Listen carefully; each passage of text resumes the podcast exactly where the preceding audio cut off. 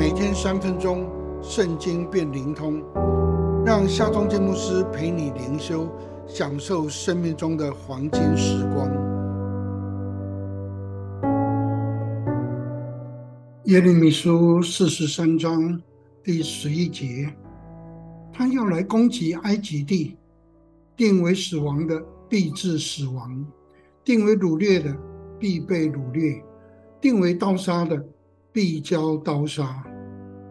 军长约翰南不听先知耶利米的劝阻跟警告，坚持带领剩下逃脱的百姓前往埃及避难，甚至把耶利米跟书记八路也挟持一同前往，来到接近尼罗河三角洲的达比尼。上帝吩咐耶利米拿几块大石头。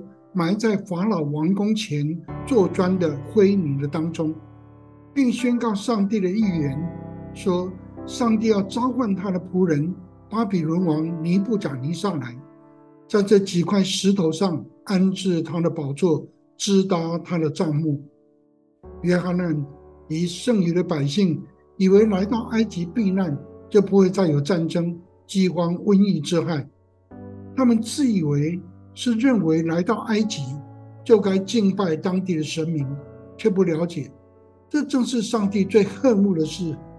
因此，掌管天地的上帝即刻宣告：当巴比伦来攻击埃及的时候，定为死亡的必致死亡，定为掳掠的必被掳掠，定为刀杀的必交刀杀。上帝掌管宇宙万物，也掌管人类历史。人自以为是的行径，不按上帝心意而行，只是自取灭亡。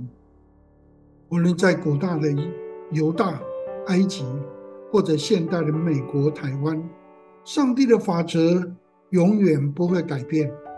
亲爱的朋友，让我们遵照上帝的法则，依从他的心意而行吧。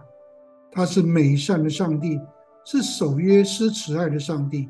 也是唯一公义的上帝，让我们来祷告。